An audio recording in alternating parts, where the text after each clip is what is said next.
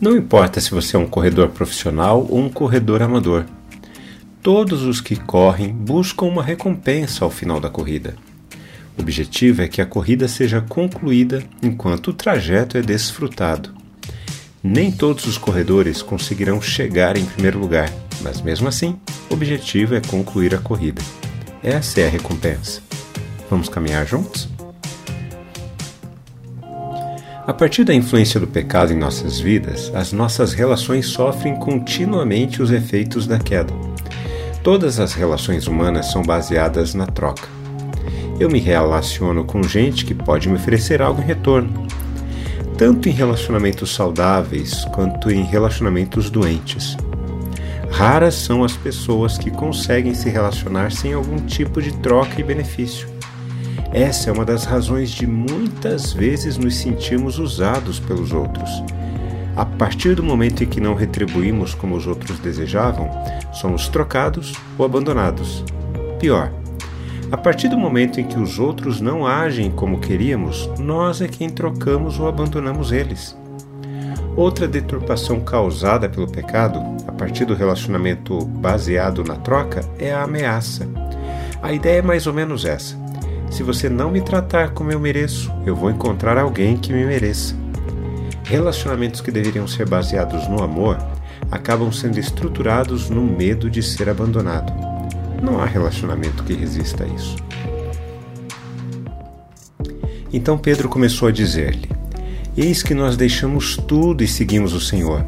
Jesus respondeu: Em verdade lhes digo que não há ninguém que tenha deixado casa, irmãos, irmãs, mãe, pais, filhos ou campos por minha causa e por causa do Evangelho que não receba, já no presente, cem vezes mais casas, irmãos, irmãs, mães, filhos e campos com perseguições, e no mundo por vir receberá a vida eterna.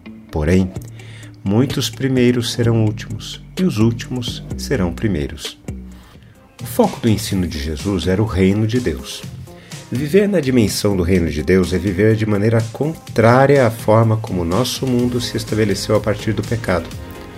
No encontro anterior de Jesus com o homem rico, vimos que este homem rico saiu triste porque deveria compartilhar as suas riquezas com os pobres.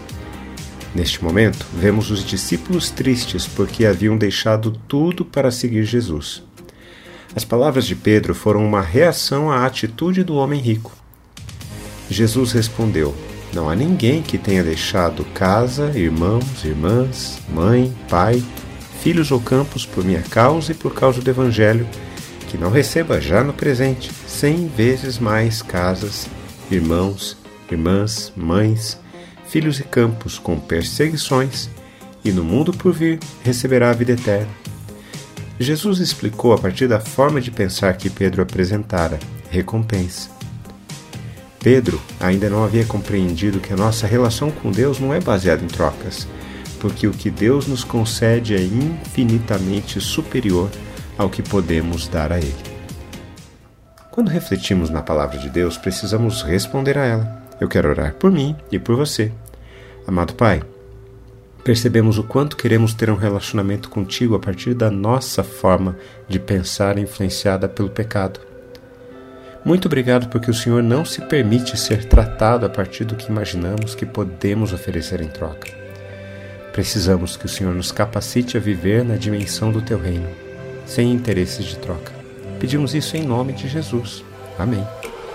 Um forte abraço a você, meu irmão e minha irmã. Nos falamos em nosso próximo encontro, está bem? Até lá!